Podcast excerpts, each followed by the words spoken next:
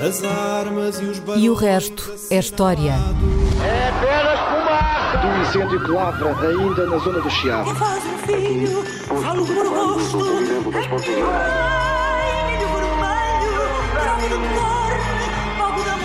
Quer transformar este país numa ditadura. Lamento, Não, Com João Miguel Tavares e Rui Ramos. Olá, seja bem-vindo a este episódio 241 de E o Resto é História, com os dois que já conhece cor, o historiador Rui Ramos, eu chamo João Miguel Tavares. Ahm, nós aprendemos na escola ahm, que Pedro Álvares Cabral chegou ao Brasil em 1500, que a colonização portuguesa começou logo ali, embora na verdade só tenha começado 30 anos depois, ahm, que o território ah, se foi expandindo ah, e transformando numa colónia gigantesca, que no início do século XIX acolheu a família real portuguesa que estava a fugir às invasões francesas e que acabaria, o Brasil, por ganhar a sua independência em 1822. Esta é a história do Brasil em meia dúzia de linhas, mas ela, na verdade, conta muito pouco e, sobretudo, esconde que tudo foi mais complicado, ah, foi mais difícil e que foi preciso lutar muitas vezes para manter o Brasil sob a coroa portuguesa, sob o controle da coroa portuguesa e também sob o controle da coroa espanhola, mas eh, já lá vamos. E, e essas lutas eh, às vezes duraram eh, mais de 300 anos. E, e é sobre uma dessas lutas para manter o, o controle do Brasil que vamos falar hoje, eh, mais propriamente sobre as invasões holandesas no, nordo- no Nordeste brasileiro durante a chamada dinastia filipina, eh, ali no final do século XVI e início do século XVII, eh, e, num conflito que se, prolongaria para, muito para além dessa, dessa própria dinastia filipina, com saques, campanhas de guerrilhas e até eh, batalhas mais convencionais. Até que no dia 26 de janeiro de 1654, faz este ano 370 anos, fez há pouco tempo, foi assinada a capitulação holandesa e a reconstituição do Brasil português. Ora, Rui, na verdade a pergunta é que história é esta das invasões holandesas do Brasil? Como é que, como é que elas começaram? Uh, Porquê é que duraram tantos anos e como é que Portugal ah, saiu delas vitorioso? E já agora, uh, se tiveres explicação para isso, porquê que estas invasões holandesas são tão pouco conhecidas? Uh, nós não estudamos isto na escola e eu, eu desconfio que pouca gente sabe que os holandeses controlaram partes muito importantes do Nordeste brasileiro durante cerca de três décadas, imenso tempo, na primeira metade uh, do século XVII, e que se calhar não é preciso muita imaginação para imaginarmos que hoje em dia a parte do Brasil poderia ser, bem, já não holandesa, mas em tempos uma colónia Ter sido holandesa. uma não é? uma- Enfim, não seria o Brasil, seria outra Uma- coisa. Exato, não seria ao Brasil. Ou seria o Brasil holandês. Mas dizer, que história é uma esta? Uma história bem interessante, é, o- não é? é uma história interessante. E o, eh, os holandeses, começando pelo princípio, quer dizer, os holandeses não foram os primeiros eh, europeus a disputar o Brasil aos portugueses. Basta pensar que a costa do que é hoje o Brasil tem eh, 7.400 quilómetros de Exato. Portanto, os portugueses nunca tiveram meios para ocupar a costa toda, nem sequer para vigiar a costa toda. Eh, os principais estabelecimentos eh, portugueses no século XVI foram eh, Salvador da Bahia, no nordeste do Brasil, fundado cerca de 1549, e São Vicente, no sul do Brasil, no que é hoje o estado de São Paulo, em 1532. A distância entre eles era enorme. Quer dizer, no a- século XVI tínhamos gigante. dois pontinhos Portanto, no mapa e na costa. É, claro. ficavam milhares e milhares de quilómetros por vigiar e até por reconhecer, isto é, por conhecer. E, portanto, houve navegadores europeus eh, eh, que eh, tentaram aproveitar também a América do Sul, tentaram lá estabelecer-se, tentaram comerciar com os índios. No século XVI, o grande negócio era a Madeira, o, Paulo, o chamado Pau-Brasil. Eh, foi o caso dos franceses. Uh, os franceses, em 1555, estabeleceram no que depois seria o Rio de Janeiro uma colónia, a chamada França Antártica. A sério? Portanto, a França França ataca é um belo nome. Antártica. Quer dizer que o Rio de Janeiro tiveram primeiro lá os franceses Tiveram os, antes os franceses, foram aquilo, foi primeiro uma colónia uh, francesa. O- em 1567, portanto, cerca de 12 anos depois, os portugueses atacaram uh, a França Hum. Antártica e destruíram a França Antártica, portanto, acabaram com os franceses. Uh, lá e foi aí que começou, e depois mais tarde começou aí a história, ou começou aí a história do, do Rio de Janeiro. Os franceses não desistiram, ainda voltaram várias vezes. Em 1612 fundaram outra colónia no atual estado uh, no atual Estado brasileiro do Maranhão. Uh, os portugueses destruíram-na três anos depois, portanto, em relação aos franceses, andaram, os portugueses andaram sempre mais ou menos em cima uh, dos franceses. Mas vamos aos holandeses. Uhum. Os holandeses eram um caso diferente dos.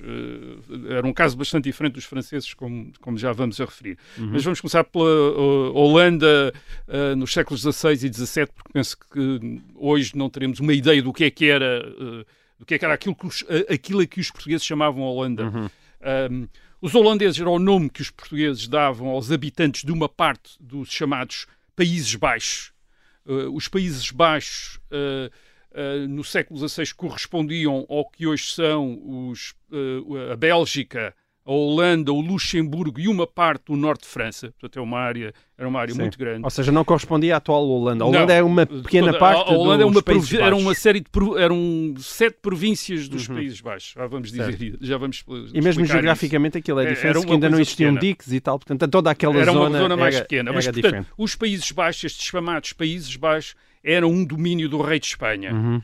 Um, e já tinham, estes Países Baixos já tinham uma importância, no século XVI, já tinham uma importância muito grande no comércio português com a Índia e com a América do Sul. Porquê? Porque era a partir de uma cidade dos Países Baixos, a cidade de Antuérpia, uh, que os produtos trazidos pelos portugueses eram distribuídos na Europa. Hum. Antuérpia era, em meados do século XVI, o grande entreposto dos produtos exóticos na Europa. E porque não Lisboa? Porque é que não era Lisboa? Certo. Por causa da localização. Por causa da localização. Isto é, os Países Baixos estavam no centro dos caminhos das, das, mais importantes rotas fluviais e marítimas da Europa. Era a partir dali que se distribuía tudo para o interior do continente, para o norte da Europa. Portanto, era ali que. Hum. E, e era o que estás disso... a dizer é que a carreira da Índia vinha. Não, a carreira da Índia vinha a Lisboa, vinha mas a Lisboa, os produtos mas... que vinham de Lisboa iam para Antuérpia depois. Havia uma outra uh, carreira, uh, não, portanto, dizer, Lisboa para Antuérpia. Uh, não era a partir de Lisboa que os produtos eram distribuídos na Europa, era a partir de Antuérpia. Quer dizer, isto é, os produtos vinham para Lisboa e depois de Lisboa de para Antuérpia e, e, e em Antuérpia é que estavam os grandes armazéns, a grande distribuição e, e, estavam também os grandes capitais, isto é, os grandes investidores, isto é, os financiamentos da maior parte das grandes empresas comerciais uh, portuguesas eram feitas por investidores flamengos, uhum alemães, quer dizer, que estavam em Antuérpia e investiam. Era um já... grande dinheiro. Portanto, já havia... O dinheiro estava aí. Já havia grandes empresas portuguesas na Holanda. Portanto, Sim, eram empresas holandesas, eram empresas dos Países Baixos. Eram, neste caso aqui, Antuérpia não, não faz parte da Holanda, portanto hoje faz certo, parte da Anver, faz parte certo, da, eu sei, eu sei. da, da, era, da Bélgica. Mas era, era, repara, era aí que estava, era, era aí que estavam os grandes mercados de consumo era aí que estavam os grandes capitais, porque estes Países Baixos eram talvez das zonas mais ricas tinham sido sempre das zonas mais ricas da Europa desde a Idade Média, portanto era aí que estava o centro já uhum. comercial, quer dizer, uh, uh, do, uh, enfim, do próprio, até, até para, do, do, centro até do próprio comércio oriental português, quer dizer, acabava tudo por ir para uhum. os Países Baixos. Ora, o que é que acontece nos Países Baixos a partir de 1568, portanto, a partir de meados do século XVI? Os Países Baixos revoltam-se contra o rei de Espanha. Uhum.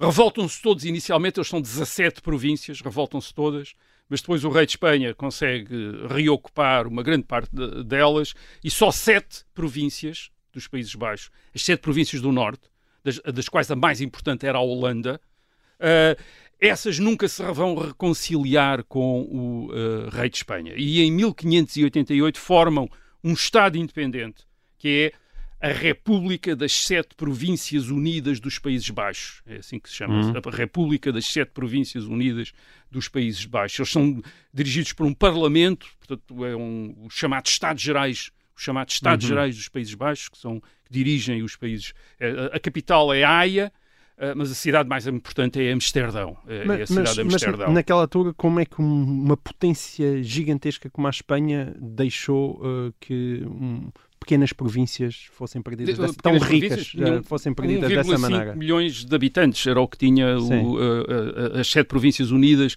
tinham uh, 1,5 milhões de habitantes, mais ou menos a população devia ser mais ou menos parecido com a população portuguesa de então. Há, há duas coisas, sim, porque é que a Espanha não, não conseguiu uh, ocupar todos os, reocupar todos os Países Baixos. Há duas coisas a favor do, destas províncias unidas. Primeiro, a diplomacia. Estas províncias uh, do norte do, dos Países Baixos são protestantes, hum. são aliás calvinistas, e por isso têm o apoio dos príncipes, príncipes protestantes da, Alemanha, que também se opõem ao, aos católicos, às potências católicas, e tem também, porque eles estão em guerra com a, com a Espanha, têm também o, o, apoio da França. A França é uma potência católica. católica. mas está em guerra com a, a, a, Espanha e, portanto, também apoia os Países Baixos. Portanto, de repente temos ali os Países Baixos, um país pequeno, mas que tem o apoio das potências, de grandes potências à sua volta contra a Espanha. Uhum. Portanto, os espanhóis têm, não é fácil para os espanhóis fazerem a guerra nos Países Baixos, estão a, ser atacados pela França, por príncipes alemães, portanto, é, é, é uma campanha complicada para, uhum. para a Espanha. E, e, depois tem uma enorme riqueza. Isto é, tem um poder financeiro enorme este, este a, a, as Províncias Unidas. Exército. Uh, portanto, desde o século XV que uh, a Holanda, portanto, a província da Holanda, domina dois dos mais importantes comércios da Europa, que são o comércio do trigo e da madeira do Báltico a madeira é muito importante para as armadas uhum. para fazer navios, os navios são de madeira. Certo. Portanto, é, os, é a principal matéria-prima. Vindo do oeste. E era, e era os holandeses que dominavam esse comércio, portanto, o do trigo uhum. e da madeira. O trigo também que alimentava, sobretudo, por exemplo, a Europa do Sul, que é deficitária em cereais, e são os cereais de, que vêm do, do Báltico que alimentam, portanto, isso é controlado pelos holandeses. Uh, e depois o, uh, o comércio das pescarias do, no, do Mar do Norte também. Portanto, os holandeses têm tem dois dos mais importantes comércios, dos mais ricos comércios que há na Europa, são praticamente todos controlados por, uh, uh, pela Marinha Mercante. Porque, geograficamente uh, estavam no sítio perfeito. Estavam no sítio ótimo. Tem a, eles têm a maior frota mercante da Europa e a mais competitiva em termos de custos. isto é hoje, hoje, hoje é impressionante, mas no século XVII a frota holandesa é maior do que, do que a de todos os outros países europeus juntos. Isto é, a Inglaterra, a França, a Espanha, Portugal, as repúblicas italianas, se juntarem todos os barcos que eles tinham, são menos do que os que tinham as hum. Províncias Unidas. Apesar dos impérios marítimos. Uh, dos impérios marítimos, impérios, as Províncias Unidas têm um, tem uma frota muito maior do que a deles, porque é muito mais competitiva, tem preços muito mais baixos, tem seguros, tem, há toda uma logística que, de apoio. Uhum. Uh, aliás, por exemplo, uh, há uma nota, uma nota, um pormenor curioso. Uh, no século XVII há uma guerra entre a Inglaterra e a Holanda e os ingleses resolvem fazer uh, seguros uh, da sua frota. E onde é que fazem esses seguros? Em Amsterdão. Quer dizer, isto é no país hostil do outro lado, porque, quer dizer, os holandeses têm uma, têm uma capacidade financeira, é onde há mais crédito. Isto é, se alguém uhum. tem uma ideia de dizer vamos ocupar uma parte do mundo, onde é que se vai certo. buscar dinheiro para isso? É na Holanda. Uhum. Uh, portanto, é, a Holanda é, é o centro. É a Silicon Valley que, da as, províncias, não, as Províncias Unidas no século XVII são aquilo que vai vai ser a Inglaterra no século XVIII. Isto é a grande uhum. potência comercial e marítima, e Amsterdão vai ser o que, uh, ou era o que iria ser Londres no século XIX. Isto é a uhum. grande paraça financeira da Europa, onde, onde é mais fácil arranjar dinheiro, uh, onde é mais fácil arranjar seguros certo. para onde empresas estão os empreendedores, é? onde estão os grandes capitais. Portanto, é, é, estas são as províncias, as províncias unidas e daí a capacidade que eles têm de resistir uh, à Espanha. Agora, quando eles entram em ruptura, quando uh, a Holanda, quando estas províncias unidas entram em ruptura com a Espanha, uma, uma das coisas que lhes acontece é que eles ficam privados do acesso ao, ao comércio de produtos da América, da África e da Ásia, eh, que é dominado pela Espanha e por Portugal. Ora bem, em 1580, uhum. o rei de Espanha é também o rei de Portugal. Uh, e, portanto, ao entrar em conflito com o rei de Espanha, também estão em conflito com o, o rei de, de Portugal, e uh, no fim do século XVI, uh, os holandeses passam a tentar ir diretamente às, às fontes de, hum. do açúcar, das especiarias, uma vez que já não os podem uh, obter a partir da Península Ibérica, uma certo. vez que não têm acesso aos portos da Península Ibérica, isto é Lisboa, Cádiz, onde eles vinham abastecer-se dessas certo. mercadorias. Portanto, o que tu estás a dizer é, é, que a própria invasão, digamos assim, holandesa do Brasil é uma consequência direta das próprias da, da guerra da com de Dom Sebastião, de Espanha de Dom Sebastião tem o rei de Alcácer Quibir e portanto é. da dinastia filipina. Agora, o que acontece, o que acontece é que os holandeses não se comportam como os franceses. Reparem, lembra-se, os franceses no século XVI o que eles andavam à procura do, no Brasil eram sítios onde os portugueses não estavam para se instalarem. Uh, e os holandeses não andam a tentar arranjar um lugar para eles. O que os holandeses, o plano dos holandeses, aquilo que os holandeses fazem uh, de, no fim do século XVI, princípio do século XVII, é literalmente tentar substituir os portugueses, isto é, conquistar as povoações, as fortalezas que os portugueses tinham na América, na África e na Índia. Isto é, substituir os portugueses, basicamente, uhum. à força. Isto é, tirar os portugueses de lá, porem-se eles nos lugares dos uh, portugueses. E as vantagens que eles têm é, uh, são bem grandes. Portanto, eles têm muitos capitais, portanto, podem investir muito nas frotas, uh, têm uma marinha muito grande, muito maior do que, enfim, como viram, muito maior Sim. do que a portuguesa, com marinheiros muito experientes, e depois têm também muitos soldados que eles recrutam não apenas nos Países Baixos, mas na Alemanha, e que são soldados experientes nas guerras da Europa. Portanto, têm bons militares nos uh, navios para, estas, para aquilo que é uma empresa comercial e militar, uma vez que eles estão a tirar os uhum. portugueses, estão a conquistar as praças, as praças fortes portuguesas, os entrepostos comerciais portugueses. Portanto, há um dia em que os portugueses estão lá todos, uh, enfim, mais ou menos satisfeitos e de repente aparecem três ou quatro ou cinco ou seis navios na costa uhum. e são holandeses, desembarcam e tentam, e tentam ocupar aquilo e, em nome de. Uh, e, e, tirar os portugueses de lá. Portanto, eles, uhum. na primeira metade do século XVII, o que os holandeses fazem é basicamente destruir o império marítimo que os portugueses tinham estabelecido na Ásia no século anterior. Isto é, praticamente os portugueses na Ásia ficam com uh, Goa e Macau, quer dizer, perdem tudo o resto, Malaca e todas as outras posições. Isto é, os holandeses ocupam, vão ocupando tudo. Uh, enfim, não foi assim de uma vez, ainda demorou uns 20 ou 30 anos, mas foram ocupando tudo sistematicamente. Isto era o, aquilo que eles chamavam o grande plano, quer dizer, era ocupar tudo aquilo que os portugues tinham na, na, para ficar na, a, domi a, dominar as rotas comerciais. As rotas comerciais. Esse dizer, era o objetivo E estes eram os, é? pontos, os pontos que eles iam ocupando, porque, uhum. repare, estes pontos eram os pontos de apoio das armadas e do comércio, uh, e sem isto era muito difícil uh, fazer uh, circular armadas, navios uhum. na, na Ásia. No Brasil, no século XVII, o, os holandeses começam por pirataria, isto é, atacar as frotas uh, portuguesas, as frotas que vinham do Brasil, aliás também as frotas uh, espanholas que, uh, um, que vinham também da, da América Espanhola, mas depois acabam por decidir instalar-se e, e, e, como já disse, não procuraram pedaços desertos da costa, como os franceses no século XVI. O que os holandeses vão fazer no século XVII é tentar ocupar os principais centros de colonização portuguesa no Brasil. E o que mais lhes interessou de todos foi o Nordeste brasileiro. E porquê? Porque os portugueses tinham desenvolvido no Nordeste do Brasil, a partir da sua experiência de cultura de açúcar, que já tinham nas Ilhas da Madeira, de São, de, de São Tomé, uh, os, os, portugueses tinham desenvolvido no Nordeste, no Nordeste, do Brasil aquilo que era, no, no princípio do século XVII, o maior centro de produção de açúcar do mundo.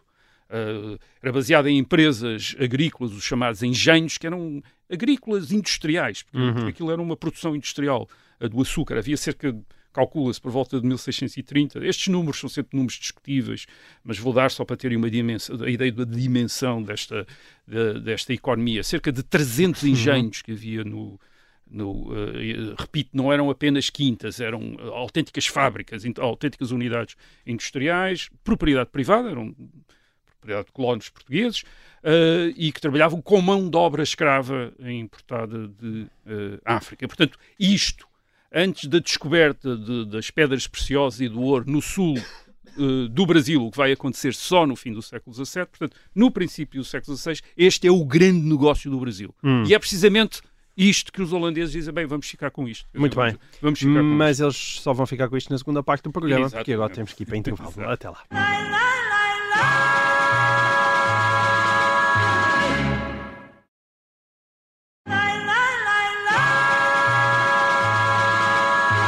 Olá, seja bem-vindo de volta a esta segunda parte de E o Resto é História. Os holandeses acabaram de desembarcar no Brasil e, e tomaram conta daquilo, não foi, Rui? Uh, não foi bem assim, dizer, não foi exatamente bem assim. Não, Mas vamos dizer uma coisa. Houve alguma resistência. Uh, vamos só fazer aqui uma, uma outra nota. Isto é, uh, portanto, é a partir de 1620, 21 que eles decidem esta ocupação do Brasil. E porquê é que não decidiram antes?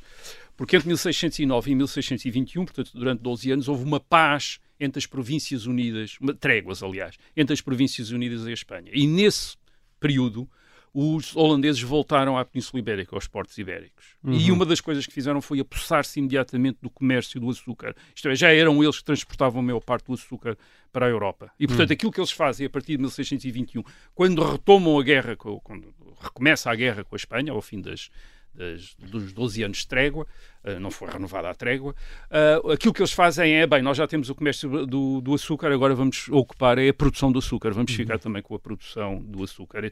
E, portanto, em 1624 eles haviam uma grande armada para tentar capturar Salvador da Bahia, que é a grande povoação portuguesa no Brasil. Conseguem, mas uh, o rei de Espanha, uh, os reis de Espanha nesta altura estão a dar muito mais importância à Europa do que àquilo que acontece no resto do mundo. Eles estão numa guerra na Europa, a guerra dos 30 anos, desde 1618, portanto eles estão sobretudo ocupados é com as guerras na Europa e portanto negligenciam muito o resto do mundo, mas neste caso, e curiosamente, acharam que não, precisavam salvar o Brasil. E provavelmente até por pressão eh, portuguesa, isto é, dos portugueses que eh, dependiam muito do comércio eh, do açúcar brasileiro e, portanto, é- terão feito lobby, digamos, junto ao rei de Espanha para eh, acautelar a, questão, a questão brasileira. Portanto, mais uma vez, repito, o rei de Espanha era também rei de Portugal. Mas não, não era um, não era um eh, reparem, não era um, um país só, quer dizer, eram dois países, Espanha e Portugal, o mesmo rei. Uh, portanto, tinham interesses diferentes, uh, governos diferentes, o rei é que era comum, quer dizer, o rei é que era, o rei é que era comum. Portanto, em 1624 os holandeses ocup- ocupam uh, Salvador da, da Bahia e em 1625 o rei de Espanha, portanto, envia uma, o rei de Espanha, o rei de Portugal, envia uma armada, uma armada portuguesa e espanhola para reconquistar Salvador e conseguem reconquistar Salvador. Portanto, isto é um primeiro revés que os holandeses têm, isto é, não conseguem ocupar a maior povoação portuguesa eh, no Brasil. Mas não desistem e em 1630, cinco anos depois, voltam outra vez com uma armada e começam a fazer uma coisa diferente, que é ocupar as outras povoações do Nordeste e, sobretudo, aquela que era a capitania que tinha uma maior produção de açúcar, que era Pernambuco. E, portanto, ocupam a capital, que é Olinda, depois estabelecem lá outra cidade, de que fazem eles capital deste eh, Brasil holandês, que é eh, o Recife. E com isto passam a receber eh, a produção de açúcar dos eh, produtores portugueses. Portanto, essa era a ideia. Passar a receber a produção de açúcar dos, portugueses, dos Quando tu produtores quando portugueses tu dizes e isso- distribuí-la na Europa. Eu acho que vais explicar isso com certeza Sim, mais à frente, mas, mas quer dizer, quando dizes é, os portugueses continuam agora, É, ou vou- seja, é uma já- ocupação Vou já explicar militar. Sim, Sim. Vamos já, já vamos falar disso, exatamente. Ahm, bem, em 1640, o rei de Espanha e de Portugal, portanto, no ano em que Portugal vai separar-se de Espanha, mas antes disso, vai ser em dezembro, isto foi antes, o rei de Espanha e de Portugal envia outra vez uma armada, uma grande armada, para tentar desalojar os holandeses do nordeste do Brasil e isso e, os holandeses conseguem derrotar a armada espanhola e portuguesa. E, portanto, o, o Brasil holandês em 1640 parece firme. Sim. Quer dizer, eles, eles conseguiram derrotar a armada enviada pelo rei de Espanha e de Portugal. E depois, claro, E o que depois acontece... chega Dom João. A- o que acontece no ano 1640 parece favorecer ainda mais os holandeses, que é a revolta em Portugal contra eh, o rei de Espanha, quer dizer, e a aclamação de Dom João IV como rei de Portugal. Portanto, a restauração, aquilo que nós chamamos de restauração, eh, em 1 de dezembro de 1640. E porquê? Porque o Dom João IV precisa de apoio europeu para resistir ao rei de Espanha. Uh, e procurou logo alianças com as potências inimigas do rei de Espanha. Quais eram as potências inimigas do rei de Espanha? Uma era a França e outra era as Províncias Unidas, os, uh, as Províncias Unidas, a Holanda, vamos chamar-lhe Holanda. Uh, e, e estabelece um acordo, de, enfim, um entendimento com a República das Províncias Unidas, em 1641, para passar a haver paz entre as Províncias Unidas em, eh, na Euro- entre, entre as Províncias Unidas e Portugal na Europa, e isso os holandeses põem logo como condição, que é o reconhecimento por Portugal da, eh, do Brasil holandês. Isto é, Sim. de que eh, todo o Nordeste do Brasil é. Eh, eh, Passa para a Oh, Holanda. eh, é holandês. Mas isso foi Portanto, em reconhecido? troca da sim, eh, em troca da, da- portanto, em troca do apoio que os holandeses dão eh, a, a- Portugal, eles dão eh, eh, armas, eh, soldados, portanto, na, na Europa, que eles passam Para a apoiar resistir ao. Portugal, eh, eles fazem Portugal reconhecer as conquistas holandesas no eh, ultramar, no antigo ultramar português, que em 1641 já não incluíam apenas o nordeste do Brasil, mas também Luanda, em Angola e São Tomé e Príncipe. Portanto, Também tinham tinham conquistado também, holandeses. os holandeses também tinham conquistado a África. Porquê? Porque o Nordeste brasileiro, os engenhos de açúcar, viviam de mão de obra escrava. E, portanto, era preciso controlar também, eh, O eh, circuito. digamos, o, o tráfico de escravos a partir da África, e estes eram o- dos. eh, Angola e, e São Tomé eram dos principais pontos desse contra desse, desse daquilo que era o- a- a fonte da mão de obra dos engenhos de açúcar eh, no Brasil e os holandeses também estavam agora Uhum. já em 1641 no controle disso. Portanto, eles tinham conseguido o seu grande projeto, que era dominar o negócio do açúcar e o negócio dos escravos, que estava intimamente ligado ao negócio do açúcar no eh, eh, Atlântico Sul. Portanto, tudo parecia favorecer os holandeses em 1641. Uh, e além disso, depois vem mais uma coisa nos anos seguintes a favorecer os holandeses, que é em 1648 eles chegam finalma- finalmente à paz com o rei de Espanha. Isto é, o rei de Espanha reconhece Hum. as Províncias Unidas como um país in- eh, independente e, e mais, o rei de Espanha faz outra coisa. Como ainda é rei de Portugal, cede aos holandeses o nordeste do Brasil. Diz, eu dou-vos... Reparem que o Em rei de 1600 Espanha... e quantos? Em me- 1648 o rei de Espanha ainda se considera Ah, rei de Portugal. Porque certeza, Portugal tá está bem. revoltado, mas ele é o rei de Portugal, ele é que sabe dispor e, portanto, diz ficam com o Brasil, quer dizer, ficam Hum. com o, o Nordeste brasileiro para vocês, quer dizer, nesta, Então estavam todos de acordo. Rui. Portanto, de repente, Então o que é que se passa portanto, ali? em então? 1648, portanto, os holandeses parecem ter o seu domínio no Brasil duplamente reconhecido pelo rei de Portugal, pelo rei de Espanha, ainda por cima estão livres da guerra com eh, a Espanha. Portanto, e quando enviam em 1647 uma grande armada de 41 barcos com um exército de 6 mil homens para o Brasil, os conselheiros do rei Dom João IV em Lisboa, todos eles, aconselham o rei a, a ceder o Brasil aos holandeses. Portanto, cabe com- a ceder o norte do Brasil. Isto é, o nordeste aos holandeses. Dê, porque, quer dizer, nós temos de resistir a Espanha, quer dizer, temos de resistir ao rei de Espanha. Precisamos do apoio dos holandeses, não podemos fazer uma guerra no, contra, não podemos agora entrar em Sim. guerra contra a Holanda, portanto, quer dizer, acabe, quer dizer, não vale a pena. Já não... Já não há razões, quer dizer, já não, já não temos meios para isso. Agora, mas então, então porque é que Salvador da Bahia não é mais pergunta- parecido com Amsterdão, então? a grande pergunta o que é que correu mal, o que é que podia ter corrido mal aos holandeses? Porque é que as igrejas são mais O parecidas que é que as que portuguesas, então? O que é que correu mal aos holandeses? Isto é porque é que os portugueses prática, não perderam o Brasil e Angola como, como perderam todas as fortalezas e rotas comerciais da Ásia. E para isso há, digamos, três grandes razões. A primeira, a primeira razão.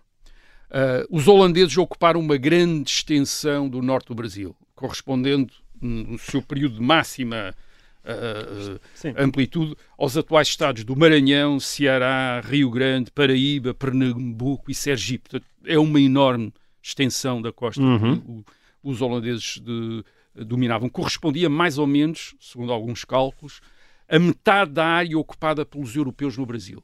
Portanto, eles basicamente tinham metade Portanto, metade era do- holandês, metade era metade português. do uh, Brasil, uh, tal como tinha sido colonizado pelos portugueses. Portanto, Uhum. eles tinham ficado com basicamente metade. No entanto, como já dissemos, embora tivessem tentado em 1624 conquistar Salvador da Bahia, tinham falhado. Em 1638 tentaram outra vez e falharam outra vez. Isto é, eles nunca conseguiram ocupar a povoação portuguesa mais importante do Nordeste, que era Salvador da Bahia. E isto foi muito importante para os portugueses. Portanto, eles mantiveram um grande ponto de apoio no Nordeste, que é Salvador, ah, para depois, enfim, intrigar e, Sim. e suscitar revoltas E uma, no, ah, uma no base de apoio para resistir. não é? holandês. E além disso, claro, os, os portugueses mantiveram-se no sul do Brasil, portanto, no Rio de Janeiro, em São Paulo. Quer dizer, o Brasil, portanto, é Na uma França espécie de.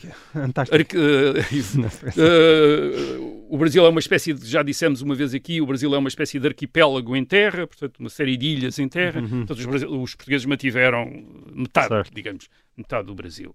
Portanto, essa é uma primeira razão. Isto é, os, o- o- o- os holandeses nunca conseguiram ocupar o Nordeste todo. Tiveram sempre ali Salvador da Bahia, uma grande base portuguesa, eh, e foi um grande problema, Sim. um grande problema para eles. Segundo, e ao contrário do que acontecia eh, na Ásia, no Brasil, no século XVII, havia uma grande população portuguesa, outra cultura portuguesa, se incluirmos os índios convertidos pelos missionários e os próprios escravos negros que estavam eh, integrados nos engenhos de açúcar e que também já Uhum. tinham, eh, enfim, aqueles que já lá estavam há muito tempo também já tinham uma cultura portuguesa, isto é, Certo. falavam portugues, tinham sido convertidos também ao catolicismo. Ou seja, nunca houve uma grande imigração também Não, holandesa quer dizer, para o nós Brasil. o que estamos a falar aqui, portanto, há muita. Isso não é. não é totalmente claro quantas, quant, a, a, o tamanho desta população portuguesa. Há quem fale de umas 200 mil pessoas por volta de 1660. Isso é muita gente. É muita gente mais de metade dessa, desta, desta, desta população portuguesa, repito, não é só os, os europeus e os descendentes de europeus, é também os índios Sim. convertidos Certo. e os escravos Mas- eh, negros, que estão integrados, não é? Sim. enfim, estão integrados na sociedade, numa sociedade Que portuguesa. é culturalmente assim, portuguesa, e, e culturalmente portuguesa. Mais de metade destas 200 mil pessoas estariam no- nas capitanias do Nordeste. Aliás, há, há historiadores que falam de 3 quartos. Portanto, estariam nas capitanias do na Nordeste. Uhum. sobretudo Pernambuco e Bahia. Portanto, digamos que eh, muito provavelmente os holandeses tinham ficado com metade desta população sob o seu controle, Uhum. desta população portuguesa. É- era uma população eh, muito importante e, e porquê é que nós estamos a falar de uma população portuguesa? Quer dizer, também. Porque basta olhar para aquilo que eram as grandes exportações para o Brasil no século XVII. A partir de Portugal era farinha, vinho, azeite e bacalhau. Isto é tipicamente uma população portuguesa, isto é, com hábitos culinários, dieta portuguesa, quer dizer, era nítido, quer dizer, tinha hábitos portugueses. Ah, ora bem, esta população portuguesa não é substituída por colonos holandeses. Pois. Os holandeses são muito poucos, quer dizer, os holandeses eram uma minoria de militares, ah, burocratas, negociantes. Ah, os donos de engenhos e os donos de escravos continuaram a ser, na maior parte, quase todos portugueses. Portanto, e o- os holandeses precisavam destes portugueses brasileiros, quer dizer, de portugueses estabelecidos no Brasil, para manter a produção de açúcar no Nordeste. Portanto, o Brasil holandês não era uma colónia holandesa, era uma colónia portuguesa dominada por um governo holandês. É uma coisa completamente Até diferente. porque a prioridade era manter o comércio e as rotas comerciais, não é propriamente uma conquista de terra. Eles não têm é? gente para enviar para lá, quer dizer, nem estão Uhum. interessados. Aliás, vamos falar já da terceira razão, de uma outra, tem a ver com essa. Outra razão. Aliás, só para terem ideia deste, do eh, impacto superficial desta, desta, desta presença holandesa, segundo o Charles Boxer, que é um historiador que- inglês estudou muito o Império Português e, e tem um livro sobre precisamente os holandeses no Brasil, porque ele também estudou bastante o Império Holandês. Ele nota, o Charles Boxer nota que, que em Pernambuco ah, só sobreviveram duas palavras de holandês. Isto é o que dá a ideia da pouca. Sim, sim. É verdade que foram pouco. só 30 anos, quer dizer, mas se tivesse sido uma coisa muito intensa, mesmo em 30 anos, podia-se ter ficado com mais eh, enfim, vocábulos na, na língua na língua portuguesa. Não, só duas, quer dizer, o que dá a Hum. ideia da, da pouca penetração. É verdade que muitos portugueses colaboraram por interesse com os holandeses, quer dizer, os holandeses é que lhes compravam açúcar para Uhum. enviar, para, não só lhes compravam açúcar, mas também lhes davam crédito para fazer plantio de cana eh, e montar engenhos.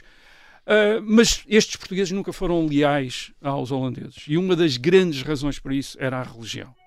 Uh, o- o- o- a identidade religiosa, nós estamos no século XVII, a identidade religiosa é tão ou mais importante do que a nacionalidade. Isto é, muito provavelmente para estes portugueses no Brasil, uh, não era só por eles serem holandeses e eles serem portugueses. Era porque os holandeses eram protestantes e eles eram católicos. Isto queria dizer, eles como católicos sentiam que uh, uh, professavam a verdadeira religião e tinham entre eles hereges, uh, Uhum. uh, Estrangeiros. gente que em termos religiosos uh, lavrava no erro, quer dizer, portanto, Certo. errados. Pior ainda, os holandeses trouxeram com eles muitos negociantes judeus de Amsterdão. Uh, aliás, muitos deles, e porquê? Porque muitos desses negociantes são sefarditas, são judeus vindos da Península Ibérica e, portanto, sabem português. Isso é, muitos deles são judeus portugueses. Uh, há o Jonathan Israel, que é um, enfim, que estudou este, este uh, o comércio holandês e o mundo holandês no século XVI e no século XVII, diz mesmo que no, no caso do Brasil holandês, provavelmente os judeus sefarditas, os negociantes judeus, eram tão numerosos como os outros civis holandeses. Uhum. Portanto, eram cerca, havia Sem talvez um, hum. 1500 Sim. judeus sefarditas que vieram para o Brasil com os, com os holandeses e eram estes judeus sefarditas que se envolveram no negócio do açúcar, no Mas crédito, etc. falando a língua, não deviam estar mais integrados? Eram judeus, quer dizer, os judeus tinham sido banidos de Portugal desde o século XV. Ah, o- os cristãos novos, aqueles que judaizavam, eram perseguidos pela Inquisição. Portanto, havia um grande antissemitismo, digamos, um grande Uhum. re- rejeição, um grande, um grande horror em relação, uma grande xenofobia, enfim, um antissemitismo para falar contra os judeus. E, portanto, de repente os holandeses trazem estes judeus. Portanto, mais uma razão para os portugueses não ficarem muito satisfeitos. É verdade que as autoridades holandesas, em determinado momento, e sobretudo no, no período de governo ah, de, ah, no Brasil holandês de, ah, do Conde de Nassau, ah, a partir de 1637, eles tentam ser tolerantes em relação aos católicos, portanto, eles são calvinistas e também não são muito tolerantes. Mas no Brasil tentam, enfim, o Nassau, ah, que é o governador do Brasil holandês, a partir de 1637 até 1644, Esforça-se. esforça ele nota, diz, bem, nós precisamos desta gente. Ele, ele explica isso, ah, explica isso ah, para a Holanda. Diz, bem, nós precisamos destes portugueses, eles são católicos, não dá para andar tentar convertê-los, eles não se vão nada converter. Portanto, nós temos de ser tolerantes e temos de aceitar como eles são e, e fazer, enfim, deixá-los lá. Eles também têm uma visão, obviamente, os holandeses, eu estava a dizer os portugueses, mas os holandeses também têm uma visão horrível dos católicos. Acham que os católicos são papistas, são bárbaros, eles chamam mesmo bárbaros. Uh, isto é, na correspondência falam aos portugueses estes bárbaros. Portanto, têm uma visão condescendente, Porque as, quase diria as racista guerras dos portugueses. religiosas ainda. Sim, Ainda tem eram um certo desprezo pelos intensas. portugueses, quer dizer, Uhum. uma, uma coisa... Portanto, aquilo não é um, um convívio muito são lá no Uhum. Nordeste uh, do Brasil.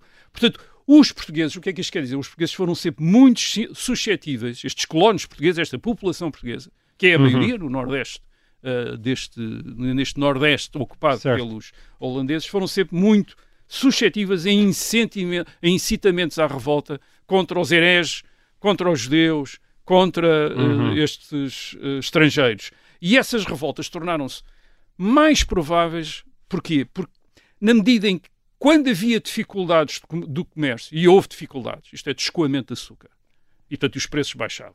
Quando havia dificuldades em obter crédito para montar engenhos, e houve dificuldades de vez em quando não havia dinheiro, em vez de, obviamente, ah, os portugueses culparem disso a economia, A o ciclo macroeconomia, económico, é? culpavam os holandeses. Quer dizer, isto é culpa dos holandeses, é Sim. culpa dos judeus. Portanto, ali tinham uma razão para se revoltar, de- do género, Sim. pá, se isto está a correr mal, se isto está a correr mal é culpa dos holandeses, não é? É culpa dos mercados de consumo na Europa que estão ah, em onde o preço do açúcar baixou, não é nada disso. Um é culpa, expiatório mesmo à mão, não é? Muito uma, bem. Uma velha xenofobia. Bom, olha, Rui, deixa-me interromper-te nós chegamos ao fim do nosso tempo. Para quem nos está a ouvir em direto, em FM, para essas pessoas, eu despeço-me. Até para a semana. Os outros, sobretudo, já sabem que nós continuamos esta conversa em podcast. Até lá. Muito bem, tu estavas a explicar Portanto, temos duas duas raz- razões porque é que a duas- vida dos que havia holandeses três- começou três- a correr mal. Havia três razões, dei duas razões. Uma, a presença, a continuada presença portuguesa no Nordeste do Uhum. Brasil, eh, centrada em Salvador, eh, em Salvador da Bahia. Dois, esta população portuguesa, que era a do Brasil holandês. sim. eh, e, e que tinha razões de, eh, de ressentimentos contra os holandeses e era fácil, portanto, fazê-los calvinistas contra sim. contra, eh, contra os holandeses calvinistas, esta população portuguesa católica. E depois havia uma terceira razão. Uma terceira razão que também jogou a favor dos portugueses e que tem a ver com a natureza das empresas coloniais holandesas. Eu agora estive a falar dos holandeses, Holanda, Uhum. holandeses, etc. Ora bem, há aqui uma diferença entre eh, Portugueses e portugueses e holandeses. holandeses. Certo. Os portugueses fora da Europa, no Brasil, na Índia, estão enquadrados pelo, vamos chamar-lhe, o Estado português. Isto é, pelas forças militares do rei de Portugal. Os holandeses não estavam enquadrados pelo Estado holandês, ah, mas por companhias comerciais Privada. privadas. Uhum. Essas companhias comerciais privadas tinham licenças públicas, portanto, ou obtinham do governo das Províncias Unidas licenças públicas para atuar em regime de monopólio em determinadas áreas do resto do Uhum. eh, mundo. Ah, portanto, ah, uma espécie de parcerias público- Público-privadas, quer dizer, em que o governo holandês dizia que ah, na. América do Sul só esta companhia é que pode fazer Aquela é a vossa autoestrada, certo? Portanto, e havia duas grandes companhias comerciais na Holanda que se dedicavam a, estes, a esta expansão ultramarina. Uma era a Companhia das Índias Orientais, portanto, para a Ásia, Uhum. fundada em 1602. E que já Portanto, era, tinha. era essa Foi companhia. ela que nos levou o Era Império essa companhia na Ásia. exatamente foi essa companhia, não foi, não foi as Províncias Unidas. Quando tu dizes os essa companhia. holandeses, na verdade foi estás esta, a falar foi a companhia, companhia das. Índias Orientais que tirou Portugal da Ásia. Quer dizer, foi esta companhia, que era uma companhia enorme, tinha mais de 100 mil empregados, quer dizer, tinha uma, uma armada que era muito militar, uma frota militar muito maior do que a de Portugal. Quer dizer, portanto, era uma companhia, era mesmo uma, era, um, era uma das grandes empresas comerciais da Europa Sim. do século XVII e de alguma vez da história da Europa. Era, era E depois a Microsoft, a Apple da altura. Sim, era uma espécie de. ou Tesla, uma coisa qualquer assim. Ahm, e para a América, para a América, havia uma outra companhia que se chamava-se, obviamente, a Sim, Companhia das Índias Ocidentais. Portanto, era isto que os, os europeus chamavam nesta altura, no século XVI, XVII, chamavam a Índia, a Ásia, Índias orientais, Uhum. mas também chamavam às Américas Índias, porque que- daí é que veio os índios, o nome de Índias. Certo. E chama- mas para distinguir chamavam, eram as Índias Ocidentais. E portanto havia esta Companhia das Índias Ocidentais, fundada em 1621. E portanto quem tinha conquistado o Nordeste brasileiro não tinha sido exatamente as Províncias Unidas, mas, portanto, o governo das Províncias Unidas, mas a Companhia das Índias Ocidentais. Ora, a Companhia das Índias Ocidentais, ah, portanto, as armadas eram, eram armadas da Companhia dos- das Índias Ocidentais, exército, não eram não é? armadas Sim. do, Era um do Estado. Eram, sim, um eram, exército um exército de mercenários, quer dizer, Sim. portanto, eram a, a Companhia das Índias Ocidentais. Aliás, não sequer eram holandeses, a maior parte eram, É isso, eram alemães. eram mas- alemães, Ah. quer dizer, eles recrutavam na Alemanha soldados para enviar para. ah, portanto, aquilo era uma, uma empresa multinacional, de facto. Ah, O grupo Wagner, então, não. sim, tinha um grupo, vá, tinham um esse grupo Wagner. ah, ora, a companhia era um. Ora bem, o que é que isto quer dizer? Isto quer dizer, a Companhia das Índias Ocidentais era, portanto, uma empresa comercial. Isto quer dizer que tinha acionistas, tinha acionistas que estavam à espera de dividendos, Certo. não estavam ali para, para fazer conquistas, quer dizer, estavam à espera de dividendos, e tinham ações cotadas na Bolsa de Amsterdão. Portanto, quando as coisas corriam mal, as ações desciam, quando as coisas corriam bem, as ações Uhum. subiam. Portanto, as responsabilidades da companhia, isto é que é o, o fundamental perceber, as responsabilidades da companhia são muito diferentes das responsabilidades, por exemplo, do rei de Portugal. O rei de Portugal promove conquistas no ultramar, ma- mantém domínios ultramarinos, por causa dos interesses económicos, mas também por causa da honra da monarquia, pela su- pelo seu dever de proteger os seus vassalos Certo. e também por causa da expansão da fé cristã. Isto é, o Uhum. rei de Portugal tem a obrigação de promover o catolicismo, a missionação no resto do mundo. Certo. A Companhia Companhia das Índias Ocidentais não tem obrigações nenhumas dessa espécie. E repare, Uhum. estas obrigações, quando nós falamos de obrigações, estamos a falar mesmo de obrigações que eram ressentidas pelos reis de Portugal. Há uma nota do embaixador francês que, con- que conversa com o rei Dom João IV em Lisboa ah, e que o rei Dom João IV diz-lhe ah, isto é uma chatice, eu gostava imenso de abandonar a Índia, mas não posso, quer dizer, mas não posso, quer dizer, isto é, aquilo não, quer dizer, os holandeses já ocuparam aquilo tudo, não têm interesse nenhum, são dados a tirar dinheiro, mas não posso porquê? Porque tenho a obrigação de proteger os cristãos católicos na Ásia, tenho a obrigação de proteger os meus vassalos que lá estão, tenho a obrigação de manter a honra Sim, sim. da monarquia, que ainda está associada ao Império da Índia, Hum. quer dizer, portanto, que ainda tem um grande prestígio na Europa, Uhum. ah, para uma potência europeia ter, um, Certo. ter eh, possessões na Índia, portanto, ele não pode abandonar Parece a Mar... favor Tens a consciência, parece o Marcelo Caetano na, na década de 70 a fazer Dom João não, IV. ele, ele não pode, não, ele não pode abandonar a favor daquilo que ele chamava, que o Dom João IV chamava, a vaca de leite, que era o Brasil. Ele, ele diz: Eu gostava de me concentrar na minha vaca de leite, que é o Brasil, mas não posso, tenho de continuar a Sim. favorecer lá aquela coisa da Índia. Ora bem, as companhias holandesas e a Companhia das Índias Ocidentais só funcionavam em, em função do retorno financeiro.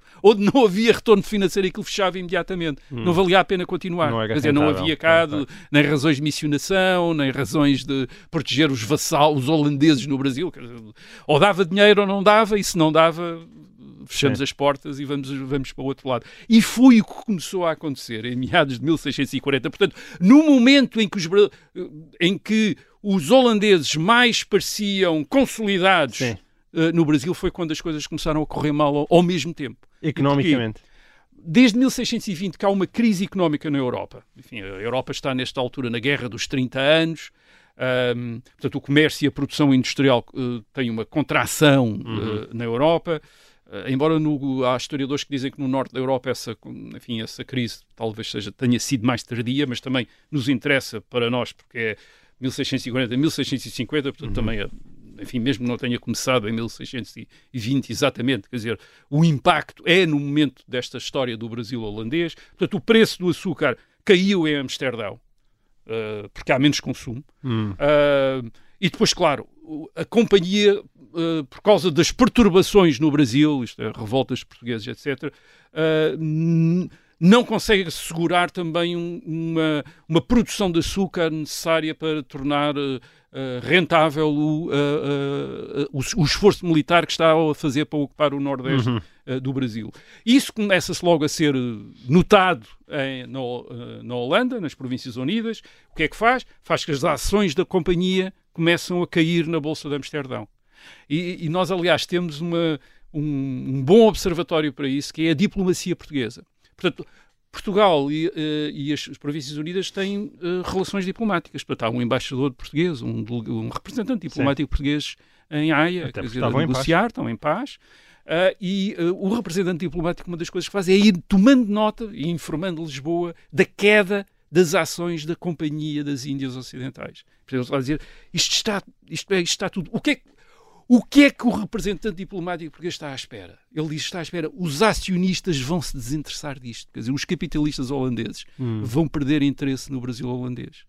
E a, e a companhia vai baixar tanto de valor que nós, os portugueses, vamos poder fazer uma coisa. Em vez de ter de conquistar militarmente o, o, o Brasil holandês, vamos comprá-lo à companhia. Portanto, e vamos deixar aquilo desvalorizar para comprar barato. Portanto, basicamente, reparem, o que há aqui é uma espécie de cálculo comercial, quer dizer, o Brasil holandês, em vez de ser uma conquista das Províncias Unidas, portanto, como um bocadinho o imperialismo europeu do século XIX, nacional, projeção, é visto quer pelos holandeses, quer pelos próprios portugueses, como uma empresa comercial, uma uhum. empresa comercial que em, 1600, que na, em meados de 1640 está a perder valor e, portanto, pode ser comprada. E, portanto, os portugueses estão prontos. Isto é, o governo de Lisboa está pronto para comprar o uh, Brasil uh, holandês. holandeses. E os holandeses, de facto, os acionistas, uh, os acionistas desta Companhia das Índias Ocidentais, de facto, estão cada vez com menos razões para aumentar os investimentos. Estão a ver os rendimentos a diminuir, as despesas a aumentar por causa das revoltas dos colonos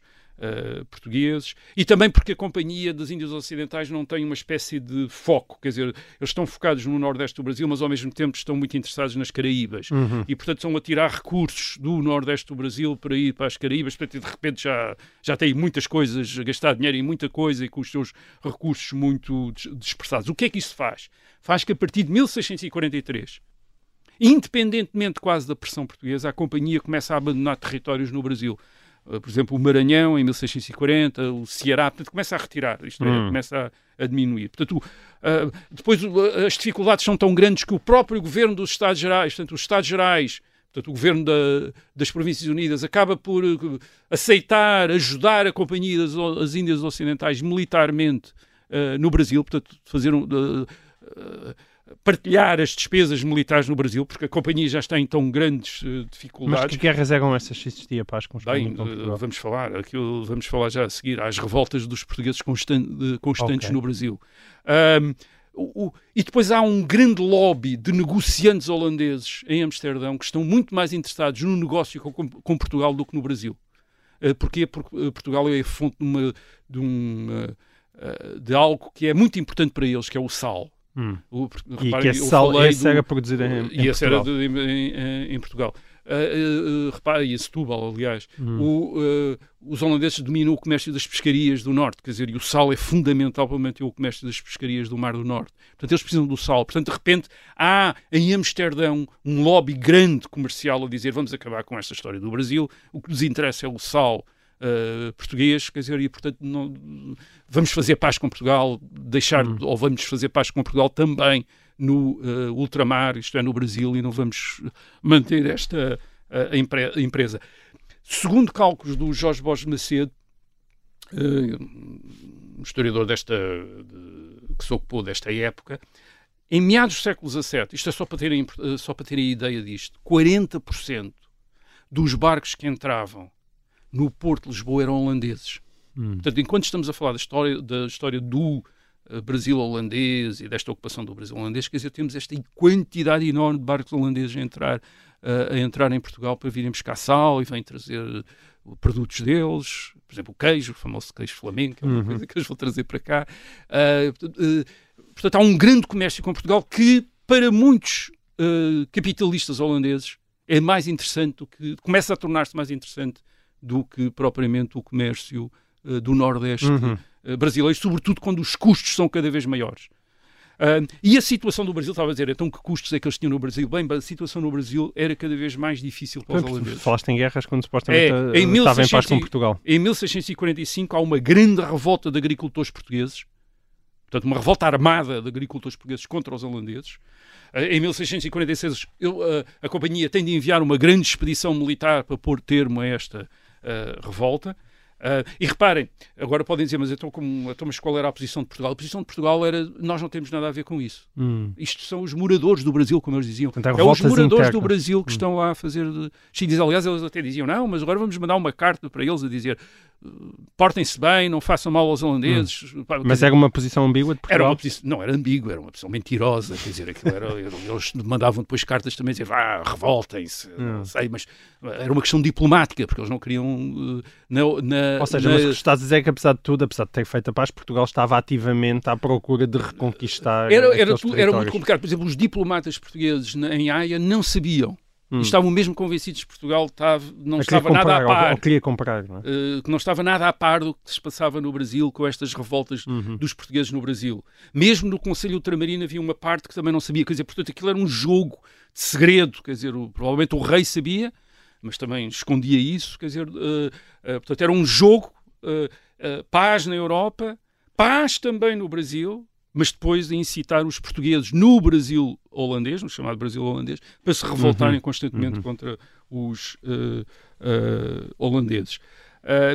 O, o, portanto, mas a, posição oficial do governo português era não, não sabemos nada o que é que está a acontecer no Brasil, Uhum. não sabemos. Agora, eh, reparem, eh, isto também tinha uma outra também tinha uma outra razão de ser. Isto é, eh, o governo de Lisboa também dizia não sabemos nada, que era também uma maneira para diminuir a importância do que se estava a passar no Brasil, que era para convencer o- os dirigentes da companhia eh, eh, na Holanda de que aquilo eram revoltas locais e, portanto, também não havia grandes razões para fazer grandes reforços militares. Agora, claro, a contrapartida desse é que também não havia reforços militares de Portugal. Isto é, Portugal também não mandava expedições para o Brasil. Portanto, isto é mesmo, aquilo que se vai passar no Brasil é mesmo uma guerra local. Quer dizer, é, Hum. uma coisa, é uma coisa local. Quer dizer, é, os, é a população portuguesa do Brasil contra os holandeses. Quer dizer, é Mas isso que está a local, mas em grande, dizes tu. Mas em grande, porque há uma segunda, portanto, em 1647 há uma segunda grande expedição holandesa ah, que não impediu, no ano seguinte, 1648, uma segunda e ainda maior revolta em Pernambuco, na capitania de Pernambuco, a revolta dos agricultores portugueses, outra vez contra os holandeses. Os holandeses tentam, a partir do Recife, que é a capital do Brasil holandês, dominar a revolta, mas os portugueses ah, conseguem forçar os holandeses a, a vir combater para a selva e para as zonas pantanosas, onde os holandeses não podem manobrar à europeia, quer dizer, este exército holandês é um exército que está habituado a combater na Europa e não está habituado a combater na selva, quer dizer, em pântanos, a fazer a guerra, uma guerra de selvagens, como eles diziam que os portugueses faziam, quer dizer, aquilo que nós podemos chamar guerrilhas, quer dizer, ataques, etc, mais aquilo. E, portanto, ah, há uma... As forças portuguesas, nesta altura, já têm um comandante enviado de Portugal, portanto, secretamente tinham enviado um comandante, que era o Francisco Barreto Menezes, têm cinco, estão organizados em cinco corpos de tropas, portanto, já está ali uma organização, estes... ah, são cinco terços, portanto, corpos de tropas. Agora, os comandantes destes corpos de tropas é muito interessante. Há um índio, que é o Filipe, aliás, já falámos aqui uma vez disso. Há o índio, que é o Filipe Camarão, há um negro, que é o Henrique Dias, comandantes, quer dizer, são comandantes. Isto é o comandante, o Filipe Camarão é comandar o corpo de tropas, outro, outro corpo de tropas é comandado por um negro, o Henrique Dias. Ah, à frente do outro está um, está um mulato, o João Fernandes Vieira, e depois também há um plano, um, um- o André Vidal de Negreiros. Mas, mas repare, isto são forças que eram uma mistura da população, representavam a mistura da população portuguesa, portanto, europeus, índios, negros, e em posições de comando, o que fazia uma grande confusão aos holandeses, que os holandeses eram uma coisa estranha, quer dizer, estes portugueses têm negros e índios a mandar, quer dizer, Uhum. a mandar em tropas. Portanto, há- eu sei que agora se tornou moda dizer não, os portugueses são, eram como os outros europeus, tão uh, brutais e tão uh, preconceituosos contra as populações locais como os outros europeus. Uh, e isso até certo ponto é verdade no sentido de que eles também não eram muito melhores, mas não é verdade. Há aqui umas diferenças, quer dizer, há uma mistura maior com as populações lo locais que podem ter a ver com a missionação, com a conversão ao catolicismo destas populações, mas a verdade é que isto, as forças portuguesas que combatem os holandeses no Brasil têm esta mistura muito grande ao nível das chefias, quer dizer, porque obviamente ao nível dos auxiliares isso era habitual as potências europeias usarem Uhum. auxiliares na, nativos. Certo. Agora, terem chefes, comandantes também nativos é, é- é mais interessante. E o que, o que é que acontece é que estas forças, esta mistura ah, de, de forças eh, europeias, índios e negros, que são as forças portuguesas, conseguem derrotar os holandeses na primeira Batalha dos Guararapes, de 1648, e depois na, segunda Batalha dos Guararapes, porque é no mesmo sítio, em 1649. Isto são derrotas militares muito que os holandeses não estavam à espera, quer dizer, e que os deixam completamente. Aliás, há, várias, há correspondência a dizer, bem, eles estão muito mais adaptados à guerra nas Américas do que nós estamos. Ah, portanto, têm esta gente toda, estes índios e estes negros todos com eles, e, e são muito mais adeptos de- deste. Eles, eles dizem, nós, nós somos um exército pesado, armaduras, etc. E eles são uma espécie de forças ligeiras, quer dizer, e que fazem a guerra dos selvagens, quer dizer, uma guerra, sel- uma guerra de selvagens. Ah, depois há uma outra derrota importante para os holandeses, em África. Luanda e São Tomé são reconquistados em 1648. Por quem? Por forças militares enviadas do Brasil, mandadas por Salvador Correia de Sá. O que, é que isto, o que é que isto faz? Faz que priva o Brasil holandês de escravos, é, do, do- da fonte de escravos, e sem os escravos os, os engenhos de açúcar Não eh, funciona. não funcionavam, eles precisam constantemente de escravos. Eh, em meados do século XVII, hum, pen- pensa-se, também são estimativas, que cerca de o, o, o Nordeste do, do Brasil eh, importava pelo menos cerca de 4 mil escravos por ano, quer dizer, precisavam para o, para o- eh, de repente este Brasil holandês fica sem os escravos.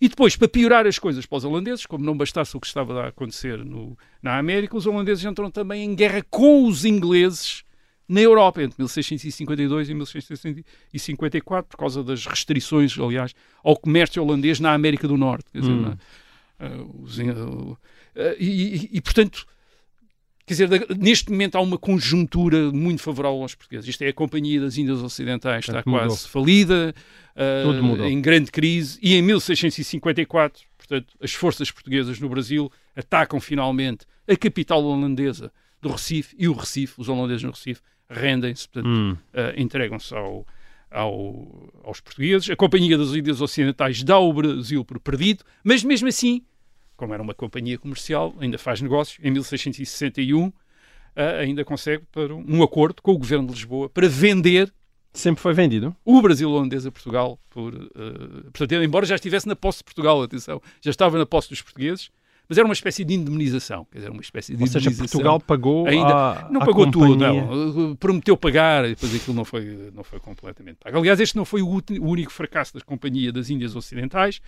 Também perdeu os estabelecimentos da América do Norte, especialmente uma cidade muito importante chamada Nova, Amsterdão, Exatamente. que hoje é mais conhecida por Nova Nova, York. Uh, e a partir daí, esta Companhia das Índias Ocidentais passou a dedicar-se apenas ao comércio de escravos africanos no Atlântico para as possessões espanholas. Hum. Uh, e em 1674 faliu de vez. Dizer, Faliu mesmo. falência foi mesmo à, à falência. Portanto, aquilo que os holandeses e também os franceses ficaram na América do Sul foi só nas Guianas, uh, Já Suriname, que já falámos, as Guianas, essa espécie de ilha no norte da América do Sul, acima do rio Amazonas, e portanto ficaram aí e também um bocadinho nas Antilhas. Esta história do Brasil holandês, agora para pegar na tua uh, pergunta inicial, Sobre o desconhecimento, não é? Esta história Porque do é que é uma Brasil história calhar, que a maior é. parte dos é portugueses estas- estiveram a ouvir aqui e não ah, sério, não fazia ideia. É, é, esta história do Brasil holandês, 1630 a 1654, portanto, não é muito conhecida em Portugal. Porquê? Porque nesta altura, eh, aquilo que nós estudamos ou conhecemos é as a Guerra da Restauração contra a Certo. Espanha, que vai de 1640 a 1668, portanto, é os acontecimentos na Europa, e depois temos uma vaga ideia Hum. que havia umas coisas a acontecer na Ásia e, e- e na América, mas no Brasil não é assim. No Brasil, claro. esta, obviamente, isto, isto é estudado, e há uma certa, uh, ou havia tradicionalmente uma atitude ambígua em relação a esta guerra, uh, a este Brasil holandês. Hum. Porquê? Porque, por um lado, os líderes da guerra contra os holandeses são tratados como heróis da pátria no Brasil. Certo. O André Vidal Negreiros, o, o Filipe Camarão, Hum. o Henrique Dias, essa gente toda, heróis da pátria. Como uma Porquê? espécie de primeira manifestação de Sim, independência. eles foram é? de facto defensores da independência do Brasil, até mesmo uma parte, antes sim. do Brasil ser independente, contra os europeus, contra uma potência colonial europeia. Ahm, e foi por iniciativa deles, isto é que é muito importante, enfim, incentivados por, por- pelo governo de Lisboa, mas por iniciativa deles, portanto, entre 1645 e 1648, naquelas grandes revoltas, são revoltas dos moradores do Brasil, eles, eles funcionam quase como uma, uma comunidade independente que está revoltado contra uma potência colonial europeia Uhum. que está ah, ali a entrar. Aliás, o Jorge Borges Macedo tem uma, também define esta guerra de uma maneira curiosa, que é uma grande empresa com- eh, monopolista comercial, que é a Companhia das Índias Ocidentais, a enfrentar a iniciativa privada destes pequeno- destes eh, agricultores portugueses todos, destas, destas empresas, indus- destas pequenas empresas industriais portuguesas, que são os engenhos de açúcar, e que a- estão a revoltar-se contra esta grande companhia A, grande, monopolista. a multinacional Pronto. contra as PMEs. Contra, as contra estas PMEs, exatamente. Ah, enfim, ah, é, uma, é uma ideia engraçada, acho que não, não devemos também Entusiasmar- exagerar entusiasmar com essa ideia. excessivamente, Mas, portanto? Hum. há esta ideia de que estes são, na prática, ah, digamos, patriotas brasileiros, quer dizer, em guerra contra esta potência colonial. Isto, Uhum. é, isto é de um lado. Mas do outro lado, há, por outro lado, há uma visão um bocadinho diferente. E esta é uma espécie de pena de que o Brasil não tivesse sido de facto holandês. Ah, Imaginando-se que as Províncias Unidas teriam feito do Brasil, se tivessem colonizado o Brasil, ou se tivessem ficado no Brasil, ou se tivessem ficado no Nordeste, teriam feito do Brasil um país muito mais moderno e muito mais progressivo do que aquilo que os portugueses depois fizeram. E porquê? Quem, porque, quem é que pensa nisto no século XIX e XX? São aqueles intelectuais que no Brasil atribuem enfim, a ideia de que o Brasil está atrasado, ao facto do Brasil ter continuado a ser uma monarquia depois de 1822, eh, ter sido um país católico, isto é, aqueles intelectuais republicanos de esquerda que atribuem as causas do atraso à monarquia, ao catolicismo.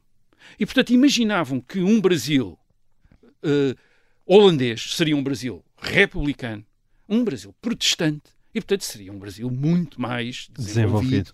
do que o eh, Brasil monárquico e Ah. católico que os portugueses eh, fizeram. Reparem, esta, esta, esta, esta visão dos intelectuais portugueses, eh, dos intelectuais brasileiros é igual à dos intelectuais portugueses. Os intelectuais portugueses, como Antero de Cantel, também acham que as causas do atraso português estão no catolicismo, na Inquisição, na monarquia, só que, obviamente, não atribuem isso aos portugueses. Os, os intelectuais brasileiros atribuem isso aos portugueses. Isto é o facto de termos sido colonizados pelos portugueses, Mas em tu- vez de ter sido Mas para pelos... tu estás a fazer eh, aquela voz, holandeses. para tu estás a fazer aquela Ah, voz é não, porque e- não, acreditas muito nessa Mas tese. deixa-me- é, a deixa-me tua, é a completar. tua voz cética, é, É, o teu mas deixa-me completar cética. na minha voz cética esta, esta visão. E depois eles encontram esta, eh, para quem tem esta ideia eh, deste, eh, da possibilidade de um Eldorado holandês no Brasil, encontram este governador do eh, Brasil holandês entre 1637 e 1644, que é o Johan Maurits eh, von Nassau-Zingen, Hum. Maurício de Nassau, é assim que ele é conhecido. eh, O tal Nassau que tu já falaste até. o Nassau, Sim. ele é governador. Portanto, ele, é um, um aristocrata, aliás, não é holandês, é alemão, mas da família do chefe de Estado das Províncias Unidas, agora não quero entrar. Portanto, Ok. o- o- as Províncias Unidas são uma república, mas têm um chefe de Estado, um Stadtholder. Este Stadtholder é da família de Nassau. E, portanto, este, este Nassau é um primo, digamos, é um parente deste outro Nassau. E a, a Companhia das Índias Oci- Ocidentais, quando em 1637 tentou dar mais crédito à sua empresa no Brasil, lembrou-se de buscar alguém da família do chefe de Estado para aquilo ainda ter assim mais prestígio. Então vai buscar este, este jovem eh, O João, militar, o João Maurício. sim. eh, o, o- o- o Maurício de, de Nassau eh, para governador. Portanto, ele é um empregado da Companhia das Índias Ocidentais, é um funcionário. Aliás, é um funcionário com um, um salário gigantesco. É tão grande que em 1644 eles mandam-no embora porque já não conseguem pagar aquilo que ele custa. Quer dizer, ele, portanto, é um gestor caríssimo, quer dizer, uh, ultra caríssimo. Portanto, que, ele, aliás, negocia com a companhia uma coisa leonina, tem, uh, tem de pagar na Holanda, tem de fazer, emprestar-lhe dinheiro também para ele construir lá um palácio que estava a construir, uh, tem de ter 18 criados, quer dizer, enfim, uma coisa gigante. E, portanto, o contrato não, era. Em 1644 eles lá não conseguem. Mas em 1637, quando ele chega ao Brasil, ele chega como, aquele, como um príncipe europeu, quer dizer, hum. e, portanto vem rodeado de uh, artistas, pintores, para pintarem coisas, vem rodeado de cientistas, porque ele é, é interessado em coisas da uhum. ciência, e portanto isto também contribui, portanto, uh, para aqueles que veem o Brasil holandês como uma espécie de ah, coisa fantástica que teria sido, para imaginar que aquilo teria sido uma academia científica, uma espécie de, de Silicon Valley e de Florença uhum. nos trópicos, quer dizer, que o. Mas como chama a atenção os historiadores, o Nassau era uma não era o típico administrador da companhia, quer dizer, hum. aquilo era mesmo um aristocrata, quer dizer, os administradores da companhia não traziam pintores, nem cientistas, nem nada, vinham lá para, para ir buscar dinheiro, e portanto tinham, foram buscar este aristocrata e este aristocrata deu ali um, um toque aristocrático ao Brasil holandês, mas que, mas que era dele, não era da Companhia das Índias Ocidentais. A Companhia das Índias Ocidentais estava ali para fazer dinheiro, não estava para fazer pinturas, hum. nem para fazer estudos uh, científicos. Quer dizer, mas isto também contribuiu para a ideia, ah, que lindo que seria que se o Nassau, Nassau tivesse cá ficado e tivesse feito o quê. Ora bem, este, este mito é desfeito num livro muito importante, que é a biografia de Nassau pelo grande historiador brasileiro Evaldo Cabral de Melo, publicado em 2006, é o Nassau, Evaldo Cabral de Melo, uhum. da Companhia das Letras, e o Evaldo Cabral de Melo examinou toda a documentação e demonstrou que Nassau não estava nada interessado em promover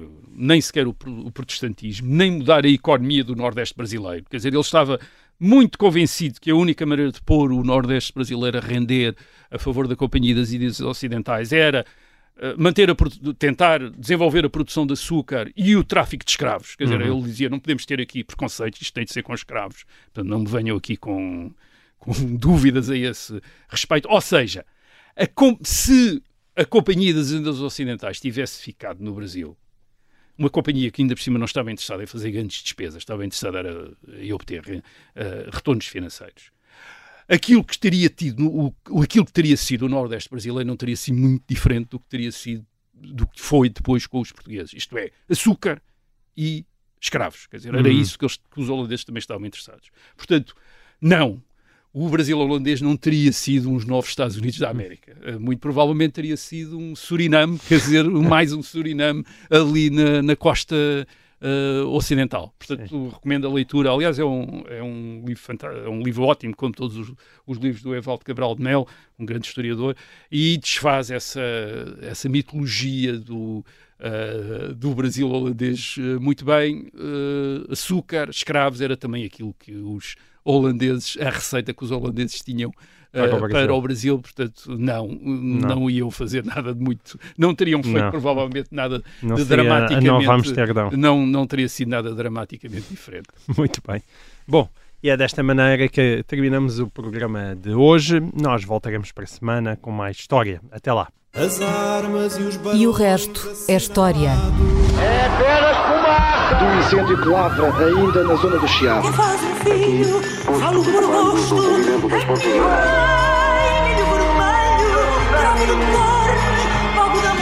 Quer transformar este país numa ditadura. Não, não. Com João Miguel Tavares e Rui Ramos.